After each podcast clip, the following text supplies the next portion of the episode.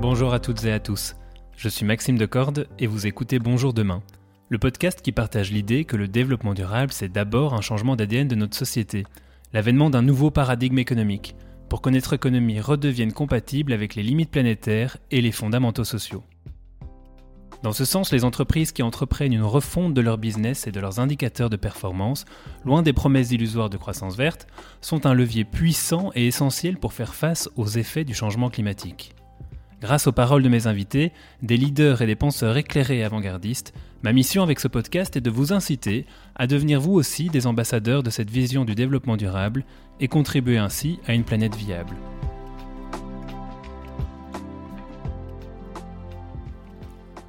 Aujourd'hui, j'ai le plaisir de recevoir Timothée Paric. Timothée est un économiste écologique français, chercheur à l'université de Lund en Suède. En décembre 2019, Timothée présente sa thèse L'économie politique de la décroissance. Il y analyse les limites de notre modèle capitaliste néolibéral, mais surtout il propose un nouveau projet de société. Car la décroissance qu'il présente n'est pas un rétrécissement de notre modèle économique actuel, mais un système économique alternatif, compatible avec le bien-être et la protection de l'environnement, et qui s'affranchit de la vision matérialiste du progrès. Sa logique est limpide. Miser sur le verdissement de notre consommation est un pari dangereux si nous voulons polluer moins, nous devrons produire et consommer moins. Et ce n'est pas un drame, car l'objectif finalement n'est pas que quelques-uns possèdent plus, mais que tout le monde vive mieux. Son livre Ralentir ou Périr, sorti aux éditions du Seuil, s'est vendu à plus de 30 000 exemplaires, un véritable carton dans le domaine des sciences sociales. Il faut croire que le sujet longtemps considéré comme marginal intéresse de plus en plus de gens, car nous sommes de plus en plus nombreux à exiger de la cohérence, et attendons toujours que la fameuse transition écologique ait lieu. Bonjour Timothée. Bonjour Maxime. Alors je ne sais pas si tu sais, mais à la fin de l'épisode précédent, j'ai demandé à Fabrice Bonifay, le directeur du développement durable du groupe Bouygues, quel livre l'avait marqué et il m'a tout de suite cité Ralentir ou périr de Timothée Paric. Alors c'est une belle transition pour l'épisode d'aujourd'hui. Ton livre, je l'ai d'ailleurs entre les mains, ça parle euh, de décroissance, mais avant d'aborder ce sujet, est-ce que tu peux nous rappeler ce qu'est la croissance, d'où vient cette notion, et pourquoi est-ce devenu l'objectif premier des entreprises aujourd'hui? Sacrée question pour entamer le podcast. Alors la croissance, hein, quand on entend croissance, c'est l'augmentation du produit intérieur brut, qui est un indicateur de comptabilité nationale qu'on utilise en économie, qui vient mesurer en fait un petit peu la taille d'une économie à partir des transactions monétaires, à partir de ce que les économistes appellent la valeur ajoutée, pour éviter de, compter des choses plusieurs fois, pour essayer de comparer par exemple d'une année à l'autre, de se dire, ah bah tiens, il y a eu plus de transactions monétaires cette année que l'année dernière, et donc on peut dire qu'il y a eu une certaine croissance. L'économie telle qu'on la mesure ici, de par l'agitation des euros, est plus importante, plus grosse, plus intense que euh, l'économie euh, de la période précédente. Alors ça, c'est un concept quand même qui est assez récent. Hein. La théorie de la croissance dans les sciences économiques, ça s'est développé dans les années 50. Le PIB, la comptabilité nationale, c'est né dans les années 1930.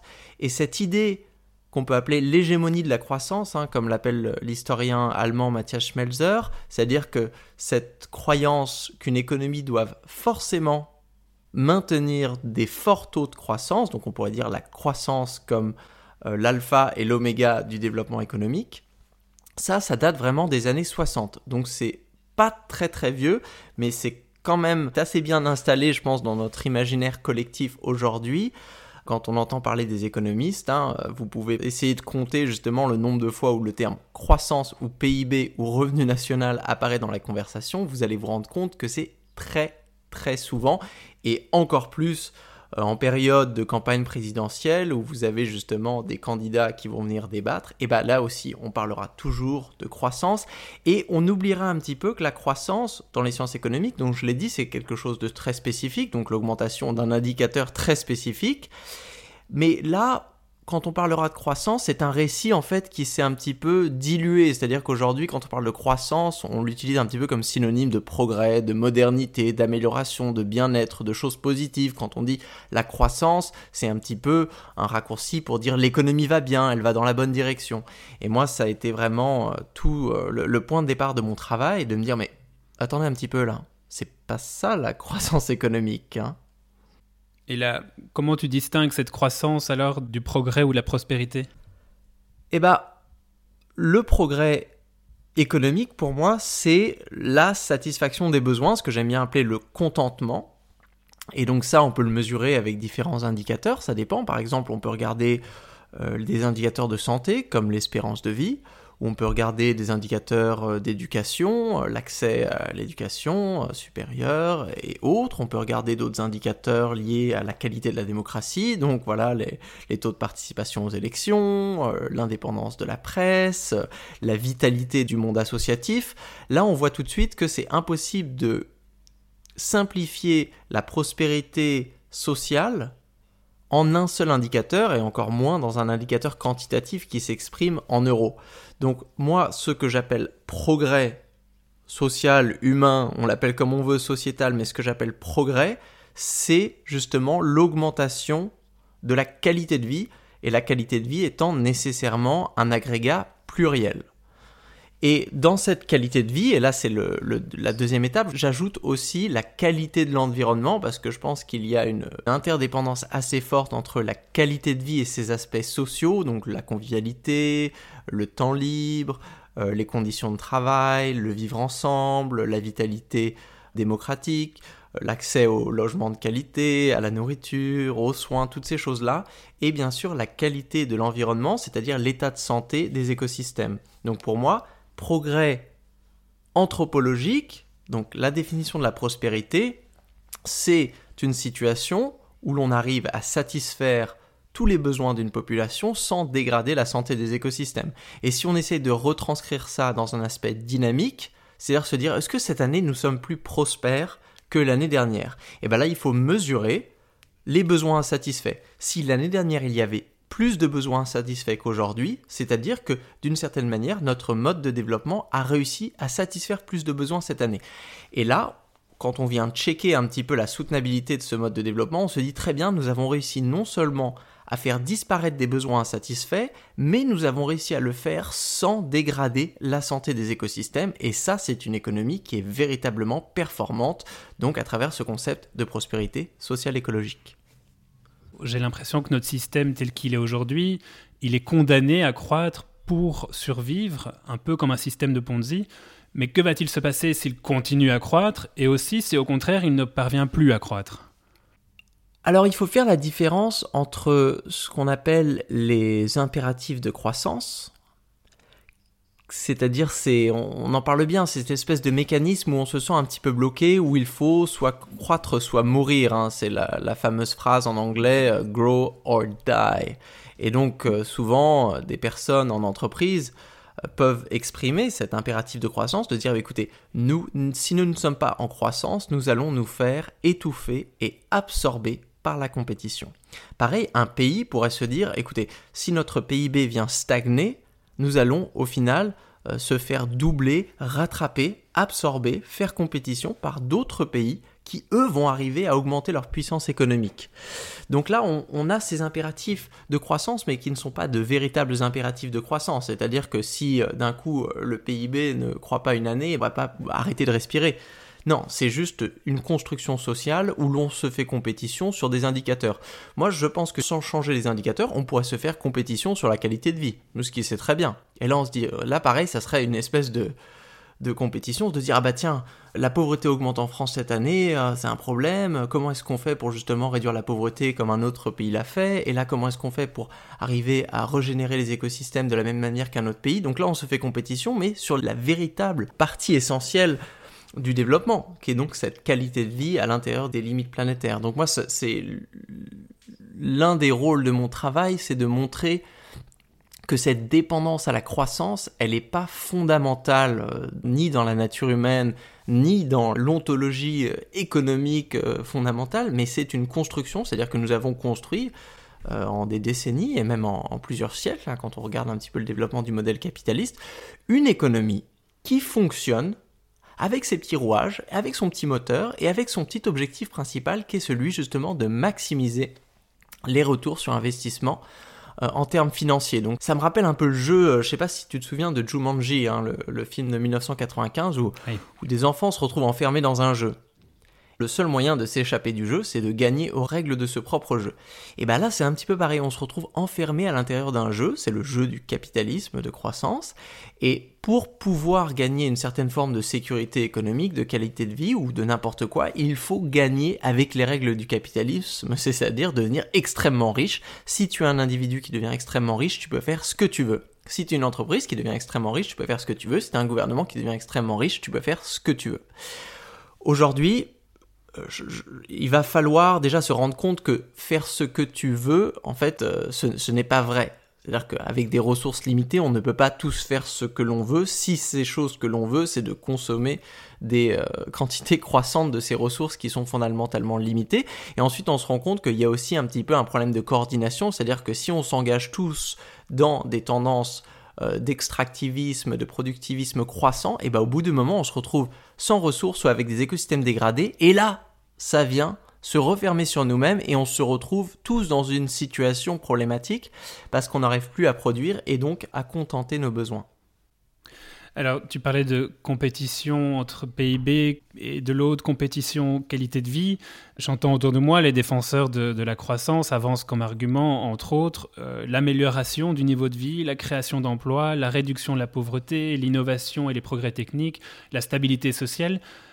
Tous des avantages qui pour eux sont nés de la croissance. Est-ce que cela peut encore être le cas dans le monde que euh, tu, envisages? Déjà, il y a une incompréhension sur la nature même de la croissance économique. Ce n'est pas la croissance économique qui vient réduire la pauvreté. Tu peux prendre un pays très pauvre euh, ou même un pays euh, très riche et tu peux créer énormément de croissance économique, mais si les gains de cette croissance se retrouvent dans les poches et les comptes en banque de ceux qui sont déjà à l'abri du besoin, tu n'as pas réduit la pauvreté. C'est pour ça d'ailleurs que dans des pays comme la France, on a à la fois de la croissance économique sur le long terme et aussi une augmentation de la pauvreté. Pourquoi?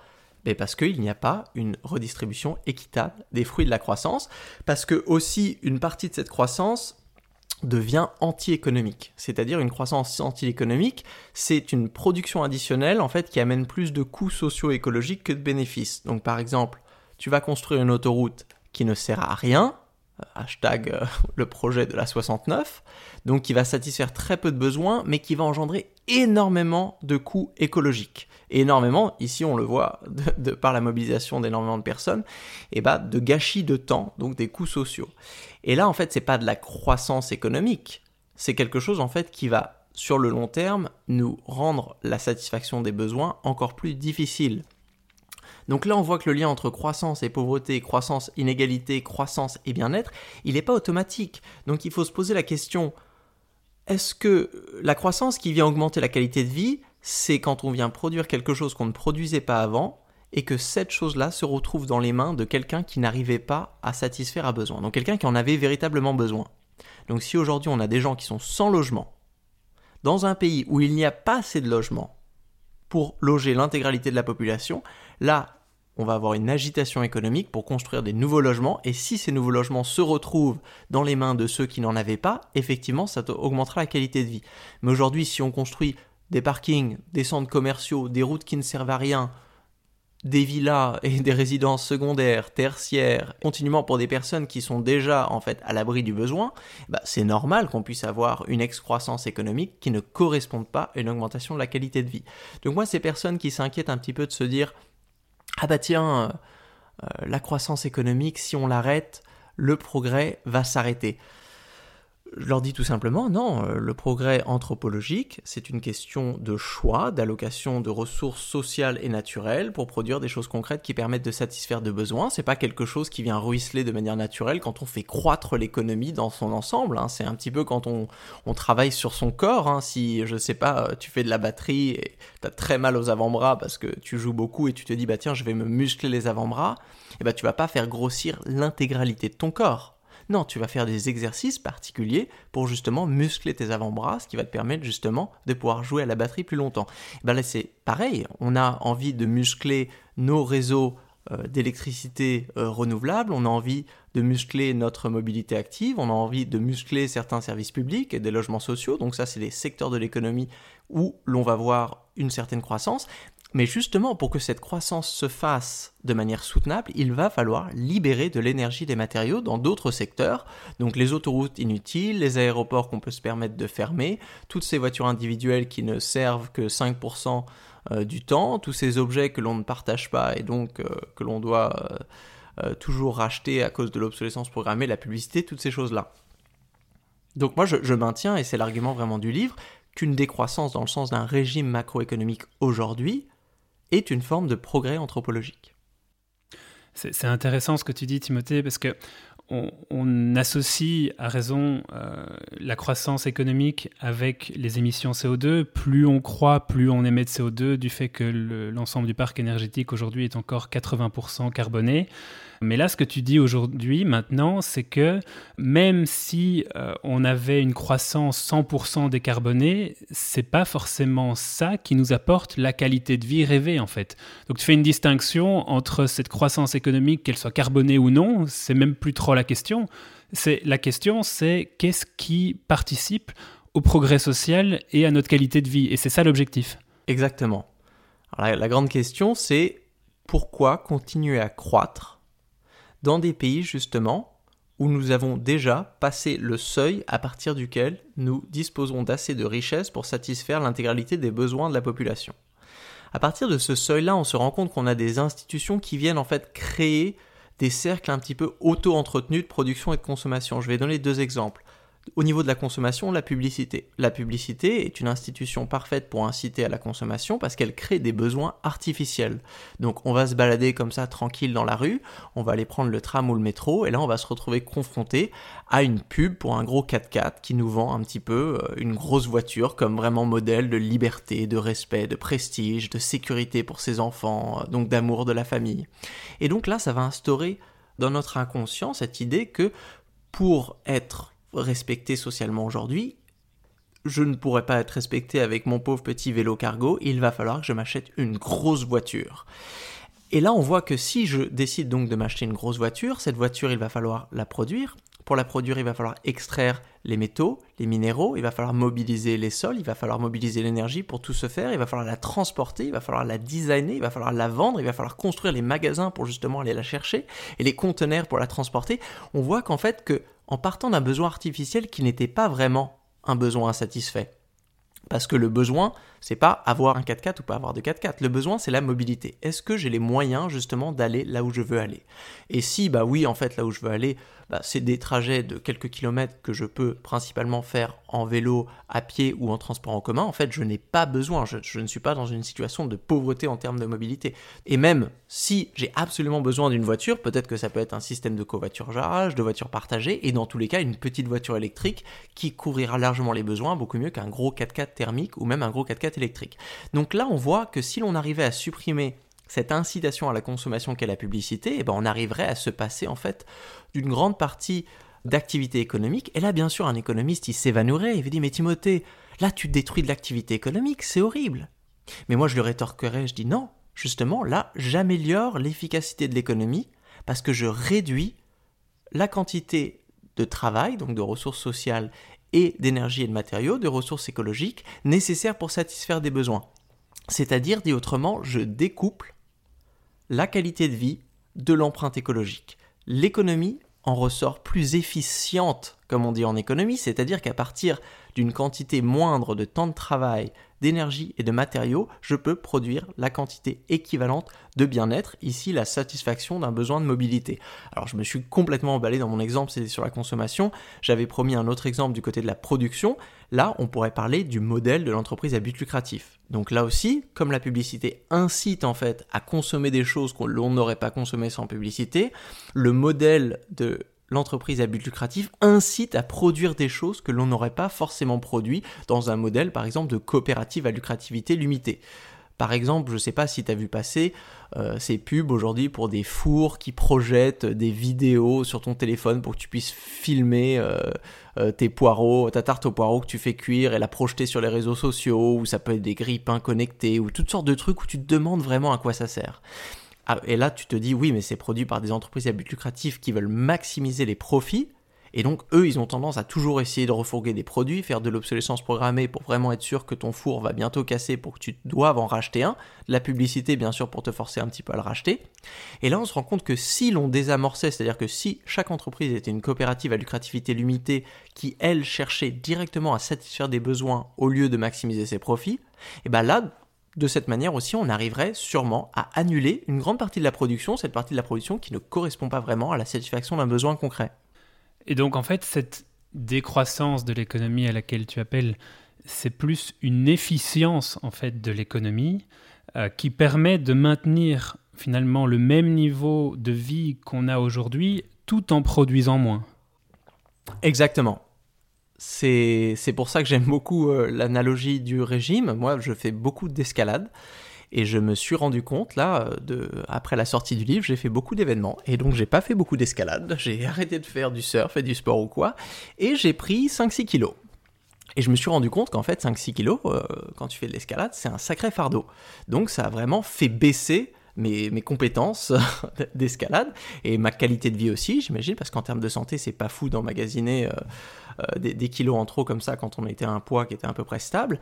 Et là, si j'engage donc une stratégie de régime, je vais voir ma qualité de vie en termes de santé, et ici le plaisir que je prends à pouvoir escalader des montagnes, augmenter, même si je vais voir mon poids en kilos baisser. Bah, la décroissance, c'est pareil. Même si on voit le poids de l'économie en termes de points de PIB baisser, on peut voir la qualité de vie augmenter en termes d'espérance de vie, d'accès à l'éducation et surtout en termes de soutenabilité écologique, c'est-à-dire en regardant l'empreinte carbone, l'empreinte matière, l'artificialisation des sols, euh, l'impact sur la, biodiversité, les prélèvements de l'eau, et tous ces indicateurs que l'on essaye aujourd'hui euh, de baisser parce que l'on sait que tous les pays en revenu et euh, l'espèce humaine dans son ensemble ont dépassé les limites planétaires et donc se doivent de faire baisser leur empreinte écologique totale. Et alors, quel est le degré de maturité de ce concept d'économie qu'on appelle post-croissance? Où est-ce qu'on en est aujourd'hui par rapport à, cette vision-là? Eh ben, ça s'est assez bien développé. Hein. Dans les années 70, on a la naissance de ce qu'on appelle aujourd'hui l'objection de croissance. On se rappelle du rapport Meadows en 1972. Objection de croissance, je ne sais pas si tu te souviens un petit peu des mouvements d'objection de, conscience, tu vois, des gens qui s'opposaient par exemple à un conflit armé, nous, nous refusons vraiment cette guerre, bah, objection de croissance, c'est un petit peu pareil. C'est des gens dans les années 70, surtout des environnementalistes, qui se sont dit, écoutez, la croissance des pays riches aujourd'hui est en train de décimer notre capital naturel.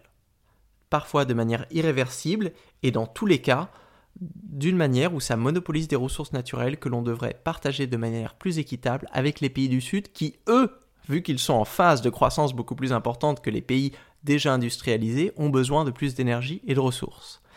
Donc cette objection de croissance dans les années 70, elle s'est transformée en décroissance dans les années 2000 quand bien sûr certains activistes et chercheurs ont réalisé que après 30 ans de dépassement écologique, il n'était euh, plus suffisant de parler d'objection de croissance et de se dire un jour nous dépasserons les limites, mais plutôt de se dire nous avons dépassé les limites.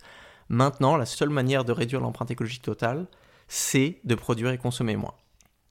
Et cette décroissance qui a émergé au début des années 2000, eh ben, elle a donné lieu à d'autres concepts, dont celui de post-croissance, hein, en France qui a été développé euh, par Jean Gadret, repris après par Dominique Méda, et à l'international par euh, Tim Jackson, hein, l'économiste euh, britannique, Peter Victor aussi, l'économiste canadien.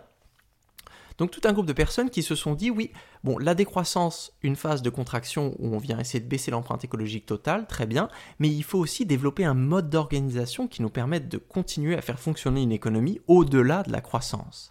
Et c'est ça vraiment la post-croissance, c'est pour ça que moi dans mon livre, je les articule, décroissance c'est le régime temporaire qui nous fait passer d'un métabolisme biophysique insoutenable à un métabolisme biophysique qui respecte la capacité de charge des écosystèmes. Et la post-croissance, on va dire, c'est l'organisation de cette économie stationnaire pour justement qu'elle respecte ces deux grands objectifs, c'est-à-dire qu'elle parvienne à satisfaire les besoins, donc à maintenir, à garantir la qualité de vie et même parfois à l'améliorer, tout en faisant en sorte de conserver aussi la santé des écosystèmes, on pourrait dire de ne pas les passer les limites planétaires. Alors ceux d'entre vous qui ont l'habitude de lire un petit peu autour de ces concepts ont sûrement entendu parler de la théorie du donut, hein, de l'économiste britannique Kate Raworth, qui euh, a conceptuellement, elle, elle représente ça avec deux cercles concentriques, donc c'est pour ça que ça ressemble à un donut avec un trou au milieu, où le cercle tout au centre, c'est des planchers sociaux, donc 11 indicateurs de qualité de vie hein, dans le cadre du donut. Ça, c'est des indicateurs, on ne veut pas les faire baisser, on ne veut pas voir l'espérance de vie baisser, on ne veut pas voir l'accès au logement baisser, on ne veut pas voir euh, l'emploi baisser ou le temps libre baisser, on va avoir vraiment des standards de vie qu'on veut protéger, mais on a aussi un cercle plus large qui représente les plafonds écologiques qu'on ne veut pas dépasser. Et donc, le but de la post-croissance, c'est justement d'arriver de naviguer l'organisation économique pour qu'elle reste dans cet espace vert en dessous des plafonds écologiques et au-dessus des planchers sociaux. Je parlais il n'y a pas longtemps avec une ancienne partenaire de KPMG qui me disait que la croissance de demain, euh, ce n'est plus euh, une croissance à deux chiffres, c'est simplement maintenir sa position sur le marché.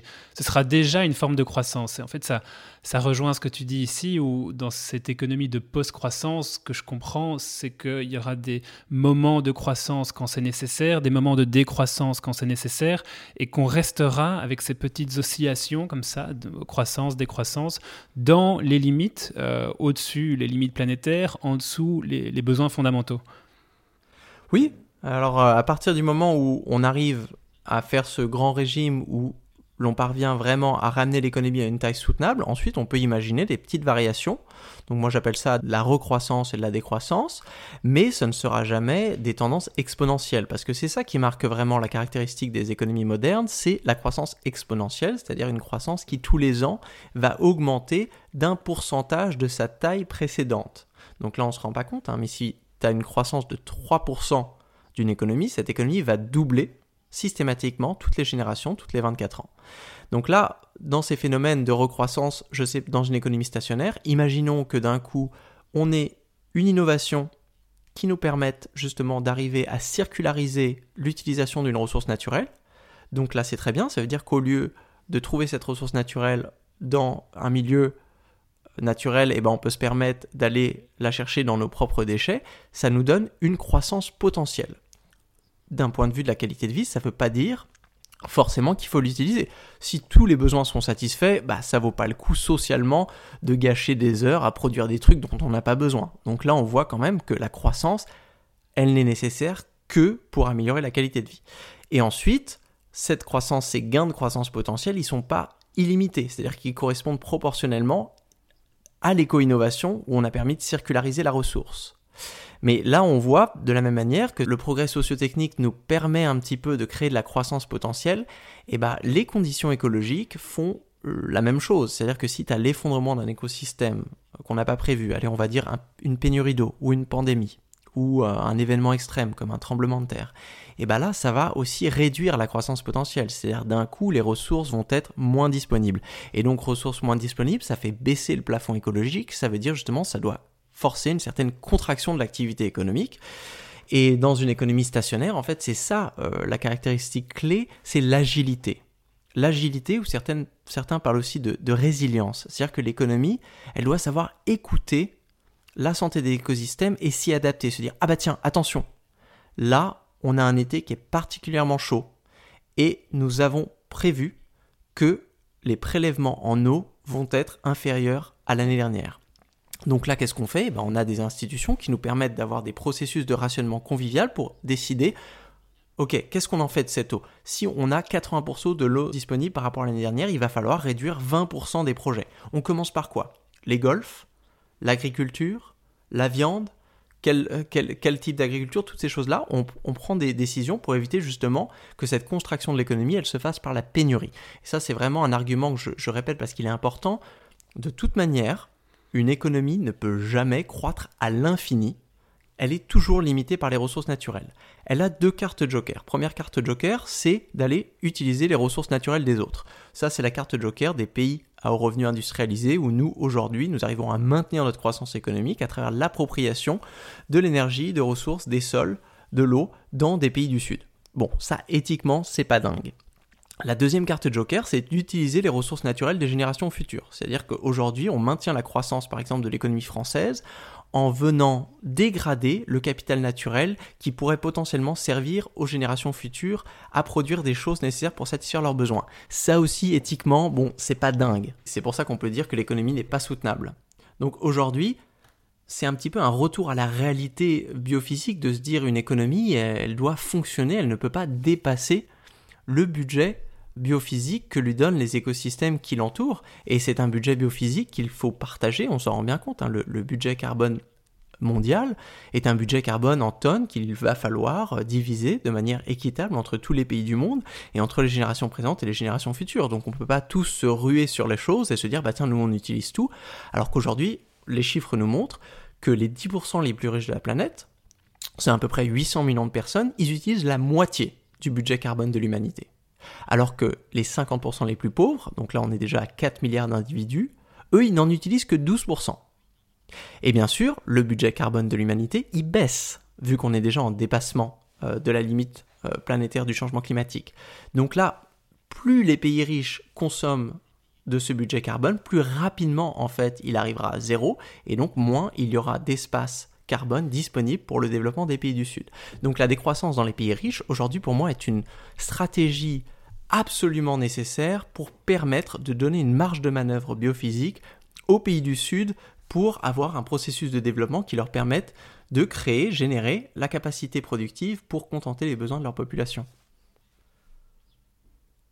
Alors dans cette économie de post-croissance, je comprends qu'on déplace le focus sur la croissance vers la satisfaction du besoin de tout à chacun, que on augmente ou au minimum on maintient la qualité de vie qu'on a aujourd'hui, alors pourquoi est-ce que ça fait peur cette décroissance? Pourquoi est-ce que beaucoup de gens euh, n'ont pas envie de vivre de la manière que tu la préconises? Pourquoi ils n'ont pas envie d'échanger leur vie actuelle pour une vie potentielle qui en fait, tu leur annonces, pourrait être meilleure?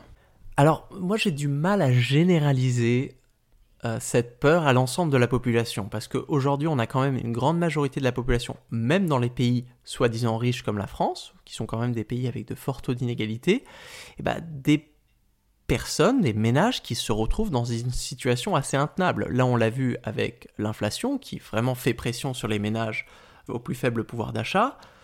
Eux, la pénurie de ressources, ils commencent déjà à la ressentir. On sait aussi que la pollution euh, de l'air local, que euh, la pollution globale qui donne lieu à des événements euh, liés au réchauffement climatique sont aussi ressentis tout d'abord par les plus pauvres. Je reviens à la moitié la plus pauvre de l'humanité. Hein. La moitié la plus pauvre de l'humanité, elle va subir 75% des coûts du changement climatique. Alors que les 10%, on l'a vu, qui utilisent la moitié du budget carbone global, eux ne vont subir que quelques pourcents, si je me souviens bien, c'est 3, 2 ou 3 ou 4% des coûts globaux du changement climatique. Donc là, on a, une, parfaite inégalité euh, en ciseaux des deux aspects. Ce sont les riches qui polluent le plus et ce sont les pauvres qui vont euh, payer, en pâtir en premier. Donc de se dire, écoutez, aujourd'hui on a une minorité de la population mondiale qui va devoir changer son mode de vie pour permettre à la majorité de la population mondiale de pouvoir vivre dignement. Il faut toujours replacer ce discours. C'est une minorité aujourd'hui qui vit de manière anormale. C'est-à-dire que le mode de vie de certains individus, par exemple, qui ont pris l'habitude de prendre l'avion plusieurs fois par an, on, on l'oublie, mais c'est à peu près 10% de la population mondiale qui est déjà montée dans un avion. Donc si vous êtes déjà monté dans un avion une fois dans votre vie, vous êtes l'exception et non pas la règle dans l'espèce humaine. Si vous prenez l'avion plusieurs fois par an, vous n'êtes pas seulement l'exception, mais vous êtes une anormalité statistique dans la distribution des comportements humains. Donc on ne peut pas dire oui mais écoutez, euh, moi je ne peux pas arrêter de prendre l'avion parce que euh, si et parce que ça. En fait, si l'on réfléchit à l'échelle de l'humanité et qu'on se dit bon bah voilà prendre l'avion c'est quelque chose quand même d'assez précieux parce que ça nous permet de traverser des, océans et d'aller dans des endroits lointains et bah c'est un droit qu'il conviendrait de partager pour que ce droit soit accessible et bah à des pays aussi à d'autres personnes dans les pays du sud qui ont autant envie que nous de voyager et aussi à mes enfants et leurs enfants qui un jour auront peut-être aussi envie de voir le Japon, l'Australie, les États-Unis et on n'a pas envie que parce que juste aujourd'hui on se fait des week-end shopping à Barcelone alors qu'on pourrait y aller en train, et ben ça veut dire que dans 10 ans ou 20 ans, plus personne à l'échelle de la Terre ne pourra se permettre de monter dans un avion. Donc là, on voit qu'on va tous devoir se serrer la ceinture. C'est-à-dire qu'aujourd'hui, on va devoir se serrer la ceinture en proportion de notre empreinte écologique. Donc dans les pays les plus riches, si avec une moyenne de 10 tonnes par an et par habitant. Là, je, ne parle que de carbone, mais on, voit bien sûr qu'il y a énormément de pression environnementale au niveau de l'eau, des sols, de la biodiversité, des matières à baisser. Mais là, on va prendre le carbone parce qu'on a des bons chiffres. Donc là, si la moyenne nationale en France, elle est autour de 9-10 tonnes par an et par habitant, si on a une cible qui est entre 1 et 2 tonnes, c'est une moyenne, 9-10. Hein, Donc si tu es à 15, ou là, ça va être le gros serrage de ceinture. Si tu prends 5-6 fois l'avion euh, par an, si tu manges de la viande rouge tous les jours, si tu as un chauffage au fuel, une très grande maison, plus une résidence secondaire, plus une grosse voiture, euh, là, effectivement, ça va te demander de repenser ta mobilité, ton alimentation, euh, ton habitat, ça, ton épargne, de désinvestir dans certaines choses, peut-être même ton travail. Alors que si tu es autour de 3-4 tonnes, bon là il y a un changement à faire, mais le changement il est moindre et moi, je pense que c'est là on revient au problème de coordination. C'est-à-dire que si nous n'arrivons pas à faire face à ce problème collectivement, nous perdons tous. C'est-à-dire que la qualité de vie sera dégradée pour tout le monde, sauf les quelques millionnaires qui arrivent à s'acheter un bunker en Nouvelle-Zélande. Alors que si on arrive à s'organiser pour faire face à ce changement, faire transition, là aussi on gagne tous, mais la majorité, quand même, qui est aujourd'hui vulnérable, gagne quand même plus que la minorité.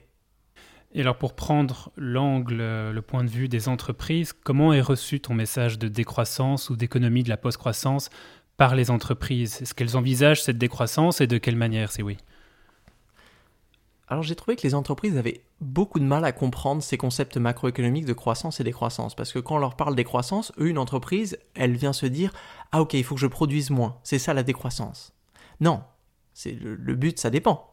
Si tu es une entreprise qui fait des conseils en transition énergétique ou des vélos cargo ou l'organisation de, pédibus, bon bah ça c'est des secteurs qui vont être en augmentation. Mais si euh, tu travailles dans une entreprise qui vend des vols en avion, qui fabrique des 4x4 ou qui fait de la publicité, en effet, à ton échelle microéconomique, ça va vouloir dire une contraction de ton activité. Donc déjà, il faut toujours replacer l'activité d'une entreprise dans un cercle macroéconomique beaucoup plus général. Et ensuite, il faut aussi arriver à connecter des entreprises dans des logiques mésoéconomiques de satisfaction des besoins sectoriels. Par exemple, la mobilité. Si aujourd'hui je suis à la tête d'une grande entreprise d'aviation, et là, je me dis, bon, bah, moi, je suis une entreprise à but lucratif, je veux vendre le plus possible de billets d'avion, ouvrir le plus possible d'aéroports et de nouvelles lignes pour pouvoir m'enrichir et avoir un retour maximisé de l'investissement de mes actionnaires. Donc là, si je fais ça, en fait, les gens qui prennent le train, c'est une compétition. Parce que tous les gens qui prennent le train, c'est des gens qui n'ont pas pris l'avion. Donc moi, je vais dans une logique un petit peu de compétition avec euh, mes collègues dans des entreprises ferroviaires pour essayer de leur voler des clients. De la même manière, le train va se dire ah bah tiens, nous on essaie de maximiser nos profits, de vendre de plus en plus de billets de train, donc là aussi on va essayer de voler et on a cette compétition. Alors que là aujourd'hui on a besoin vraiment d'une planification écologique. Le mot planification écologique, c'est-à-dire qu'on se dit écoutez, nous allons pouvoir faire transition si nous parvenons à imaginer une transition ensemble, où justement l'entreprise aérienne va se dire, nous, le but, là, c'est de fermer, par exemple, 80% des lignes nationales dans les 10 années qui viennent.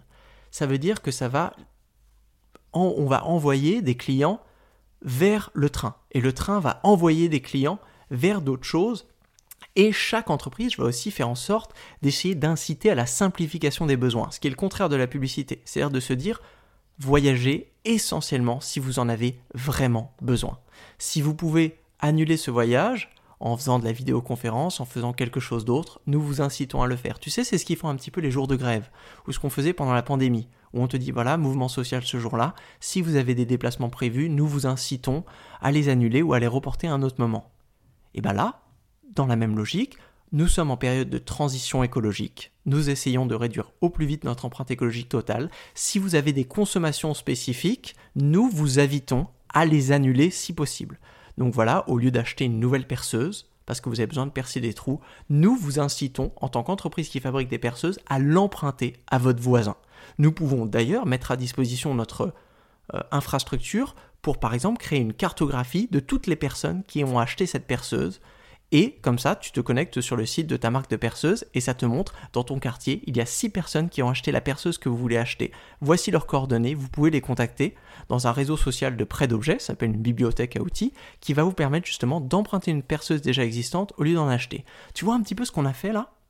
D'un coup, on a évacué la lucrativité de l'entreprise, on a créé euh, une synergie de coopération à travers une mentalité de planification écologique. Et là, cette économie, elle a l'air beaucoup plus efficace. Tu te dis, bah trop bien. Moi maintenant, j'ai même pas besoin d'aller au magasin, j'ai pas besoin de bosser quelques heures pour pouvoir me permettre d'avoir 150 euros pour acheter une perceuse.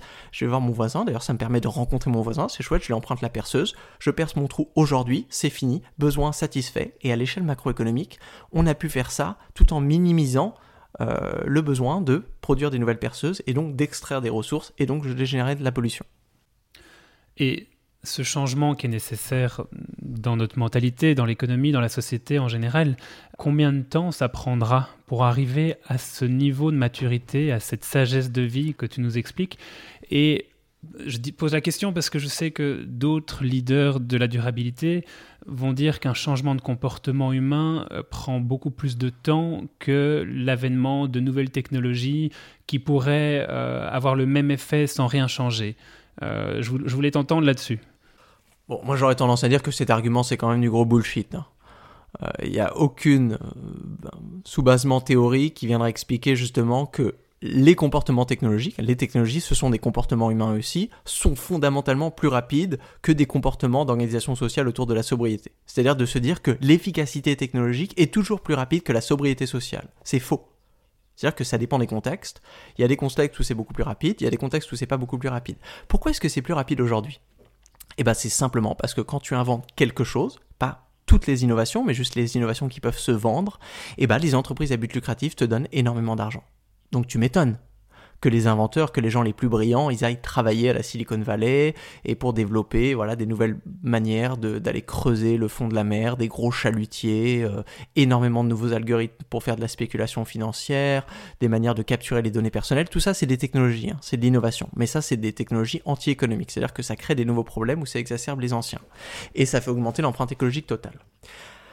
Alors que bien sûr, quelqu'un qui va inventer je sais pas, mon réseau de partage de perceuses là, une petite génie qui va se dire ah bah tiens, moi j'ai trouvé une manière de faire une carte à l'échelle d'un territoire de toutes nos possessions et de créer un algorithme de satisfaction des besoins qui permette de lier les choses qui sont que les personnes puissent prêter avec des personnes qui aient besoin de les emprunter, un espèce de couchsurfing ou allez, on va parler de manière capitaliste, un espèce de Airbnb des outils. Sauf qu'à la différence de Airbnb, et pour revenir à Couchsurfing, c'est un réseau de réciprocité.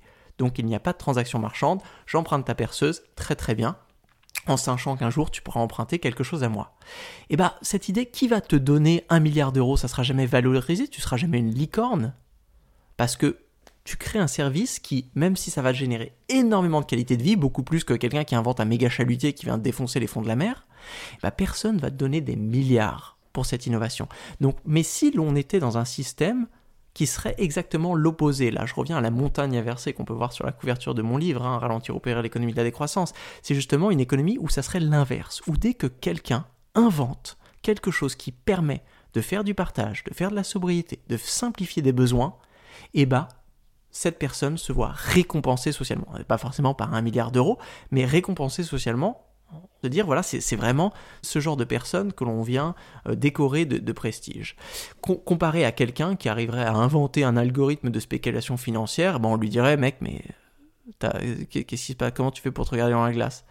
T'as fait 10 ans d'études et tu travailles pour la Société Générale pour euh, faire des algorithmes à haute fréquence qui permettent juste d'enrichir des gens déjà riches au profit de la majorité de la population? Euh, en fait, t'es presque un criminel. Pourquoi est-ce que tu n'utilises pas tes compétences pour faire du bien et maximiser la qualité de vie? Donc là, on voit que le contexte social va déterminer en fait la vitesse potentielle des comportements humains. Et si aujourd'hui on se dit, bah tiens, nous, nous voulons aller dans cette direction, donc la décroissance comme transition, la post-croissance comme destination, on peut créer un contexte où ça va forcément très très vite.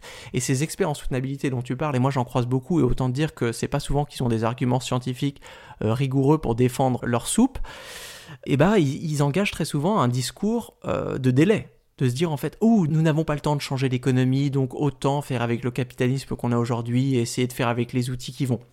Ça, je ne suis pas fondamentalement contre dans le sens où, bien sûr, on a besoin de réformes, on a besoin de politiques de transition, on va pas d'un coup créer une autre économie, mais il ne faut pas se leurrer déjà sur l'efficacité de ces stratégies, ça ne suffira pas, donc ça déjà on le sait, et ensuite, euh, il ne faut pas limiter notre créativité aussi. Moi, je trouve toujours ça très dommage, ces gens qui n'arrivaient pas à imaginer le fonctionnement économique au-delà du capitalisme, au-delà de l'entreprise à but lucratif. Enfin, ça montre quand même un, manque d'imagination assez cruel. Ce que tu dis là, en fait, c'est que notre système capitaliste néolibéral actuel n'est pas en mesure de résoudre le problème qu'il a en grande partie créé. Exactement. Le système capitaliste n'investit des efforts que dans des problèmes dont la résolution génère un surplus financier. Problème, les écosystèmes n'ont pas de porte-monnaie. Les écosystèmes ne paieront jamais. Les abeilles, les grenouilles, les nénuphars et les algues ne vont jamais te faire un virement une fois que tu auras reconstruit leurs habitats. Et donc, les capitalistes, qui recherchent un retour financier croissant, négligent tous les investissements de régénération, de protection, de conservation, de maintenance, de reproduction écologique. C'est normal parce que la dynamique du capitalisme, c'est justement d'augmenter le capital et de se concentrer sur les retours financiers. C'est ça qui m'amène à dire en fait que si l'on veut vraiment une économie qui puisse investir une partie de ses ressources dans le maintien de la santé écologique, il va falloir se débarrasser complètement euh, du logiciel capitaliste. Et d'où vient l'impulsion de ce changement de système? Est-ce que ça doit venir du politique, de la finance, des entreprises, des citoyens? Moi, ça peut se faire de, plein de manières différentes. Hein. Euh, moi, j'aimerais bien euh, voir justement une, approche multiniveau où on aurait, à l'échelle des territoires, où c'est quand même aujourd'hui, euh, on voit que ce sont les territoires qui inventent l'économie de demain. Hein. L'économie de demain, elle n'est pas inventée par les économistes qui eux justement s'inspirent des initiatives locales, elle est encore moins inventée par les gouvernements qui eux justement sont plutôt des institutions réactives plutôt que proactives dans l'invention de, nouvelles formes d'organisation sociale. Donc aujourd'hui, les initiatives sociales dans des territoires euh, qui bougent très très vite, comme par exemple au, Pays Basque, là où j'habite, euh, dans, le, sud-ouest de la France, euh, donc le, côté français du Pays Basque, euh, sont des territoires qui ont déjà créé énormément d'initiatives. Donc on pourrait imaginer aussi des initiatives citoyennes nationales, la Convention citoyenne pour le climat, on pourrait avoir une Convention citoyenne pour le futur, une Convention citoyenne pour la biodiversité, une Convention citoyenne pour le bien-être, pour définir des nouveaux indicateurs pour remplacer le PIB. Euh, donc toutes ces choses-là, on pourrait aussi voir des approches sectorielles. Moi j'aimerais bien beaucoup voir une convention sectorielle de la mobilité, où on invite tous les acteurs de la mobilité en France, les entreprises, les municipalités, les usagers, les coopératives, et on décide de faire de la planification écologique ensemble. On met nos intérêts personnels de côté, de dire on ne regarde plus les profits de l'aérien, les profits du train, on ne regarde plus les prix des billets, des choses comme ça. Ça, on va s'arranger à la fin, mais d'abord on se concentre sur un scénario de mobilité, donc de satisfaction des demandes de mobilité en France qui puisse être écologiquement soutenable. Aussi, j'aimerais voir le gouvernement accompagner ces initiatives. Donc quand on a une initiative qui remonte, donc par exemple le projet de la 69 aujourd'hui, où une majorité des personnes et des experts vraiment fait remonter euh, l'idée que c'est un mauvais projet, ça fait partie des choses qu'il ne faut pas faire. Donc avant même de parler de décroissance, là c'est quelque chose qu'il ne faut pas faire croître. Donc voilà, là on devrait avoir un gouvernement euh, local et national extrêmement agile et réactif, se dire ah bah tiens très bien, ok, si nous n'avons pas besoin de ce projet, génial, on l'annule, ça veut dire que on a un capital écologique qu'on arrive à préserver pour faire peut-être quelque chose d'autre à un moment donné ou peut-être pour ne rien faire et laisser la nature se reposer. Donc là, on a besoin de cette agilité, on a besoin que tous ces niveaux puissent se parler et qu'on ait surtout des forums euh, de délibération démocratique pour que ce dialogue ait lieu. Aujourd'hui, on se dit oui, mais est-ce que c'est les individus, le gouvernement, les entreprises, si je fais ci, quelqu'un fera d'autre. Euh, théorème du prisonnier, on a tous entendu ces choses-là. Oui, mais moi, si j'arrête de consommer, les autres, est-ce qu'ils vont pas se mettre à augmenter? Ces, effets rebonds et ce dilemme du prisonnier existent seulement dans une économie où vous ne pouvez pas délibérer. Si d'un coup nous créons des forums, donc ça peut être des forums démocratiques au sein de coopératives multisociétarielles où vous avez justement, ce n'est pas un mot, un multisociétariat avec beaucoup de parties prenantes qui peuvent discuter, à l'intérieur et à l'extérieur de l'entreprise, ça peut être euh, des budgets euh, citoyens à l'échelle de chaque ville pour pouvoir décider de comment une ville investit dans son futur. Ça peut être des conventions citoyennes, j'en ai parlé, des assemblées nationales euh, démocratiques. Ça peut être beaucoup euh, de modes d'organisation, par exemple des monnaies complémentaires, hein, qui sont aussi des forums démocratiques pour décider des mécanismes monétaires et bancaires à l'échelle d'un territoire, qui nous permettent d'éviter ces dilemmes du prisonnier en se mettant d'accord sur une planification sociale écologique. J'ai une dernière question pour toi, Timothée, une question que je pose à, chacun de mes invités à la fin de l'entretien. Quel livre, documentaire ou autre média qui touche de près ou de loin à notre discussion d'aujourd'hui t'a marqué et pourquoi? Alors je vous invite tous à lire Paresse pour tous d'Adrien Klent, qui est un livre de 2021, un roman. J'ai pas l'habitude de lire des romans, malheureusement, parce que par mon, mon travail m'oblige à lire beaucoup trop de livres d'économie. Mais c'est un roman qui raconte, donc qui reprend l'élection euh, française de 2021, mais qui euh, raconte justement la victoire d'un parti qui défend le droit à la paresse, donc paresse pour tous, un agenda de décroissance, donc une réduction radicale du temps de travail à 15 heures par semaine. Et c'est un livre assez réaliste, justement, qui démontre aujourd'hui le pragmatisme de l'utopie, c'est-à-dire de se dire que toutes ces grandes transformations qui vous paraissent complètement irréalisables quand on en parle, c'est-à-dire toutes les choses que j'ai dit aujourd'hui, je pense que ça vous a pas choqué euh, dans la, la, façon dont je l'ai expliqué. Enfin, on voit que c'est possible, c'est même plausible, hein, c'est pas de la science-fiction, je vous ai pas dit qu'on allait s'installer sur Mars faire du tourisme spatial ou apprendre à respirer sous l'eau.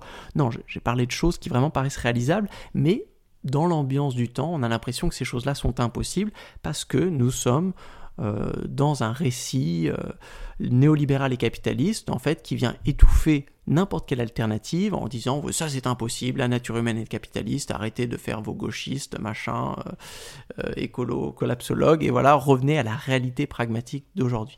Donc aujourd'hui, on a besoin de récits comme Paris pour tous, qui nous projettent dans un futur alternatif pour en fait réaliser que nous avons beaucoup plus d'options qu'on voudrait nous le faire croire aujourd'hui et que dans un moment aussi charnière qu'aujourd'hui, il va falloir euh, vraiment étendre l'arbre des possibles pour revenir vers ce concept d'agilité politique hein, qui me paraît absolument central. C'est-à-dire que nous nous engageons dans une transition avec beaucoup d'incertitudes, beaucoup de dangers, et donc, nous voulons avoir la capacité d'être agile et résilient, c'est-à-dire d'agir rapidement, démocratiquement, délibérément, et aussi de pouvoir faire des marches arrière. De dire, ah bah tiens, ça on a essayé, et eh ben vous savez quoi, ça n'a pas marché. Et eh ben on arrête, et on fait une autre décision. Et on veut faire aussi très attention de ne pas s'engager dans des impasses. Donc là, par exemple, construire une nouvelle autoroute, c'est une impasse, parce que non seulement bah, la terre qui sera détruite, les arbres qui seront coupés pour produire cette autoroute ne pourront jamais véritablement être régénérés parce que si c'est des arbres multicentenaires, bon, bah, on, on, se rend bien compte que pour les régénérer il faudrait plusieurs centaines d'années on les a pas. Et aussi, on s'engage dans une impasse parce qu'une fois qu'on a une autoroute, on sait que ça crée des incitations pour les comportements de mobilité d'utiliser la voiture vis-à-vis du train et des choses là, de la même manière quand on ouvre une nouvelle ligne aérienne. Donc là, on s'engage dans une impasse ouvertement et on perd en agilité, on perd en résilience. Donc là, il faudrait faire le contraire, commencer justement avec des plans de mobilité douce, de simplification des besoins, et là se rendre compte que, ah, peut-être on allait un petit peu trop loin. Et là, il y a des choses qu'on a essayé de faire en vélo, à pied, et là, on n'y arrive pas. Il va falloir ramener un petit peu de voiture pour ces trajets. Et bien là, on peut le faire. On sait comment construire des voitures, on sait comment construire des routes. Et là, on peut le faire de manière parcimonieuse en ciblant exactement le nombre de routes dont on a besoin au lieu de faire ce qu'on fait aujourd'hui, c'est-à-dire bétonner l'intégralité des trucs et mesurer après si oui ou non c'est vraiment utile. Merci Timothée pour euh, ce message très optimiste et merci encore d'avoir accepté mon invitation. Un plaisir, Maxime.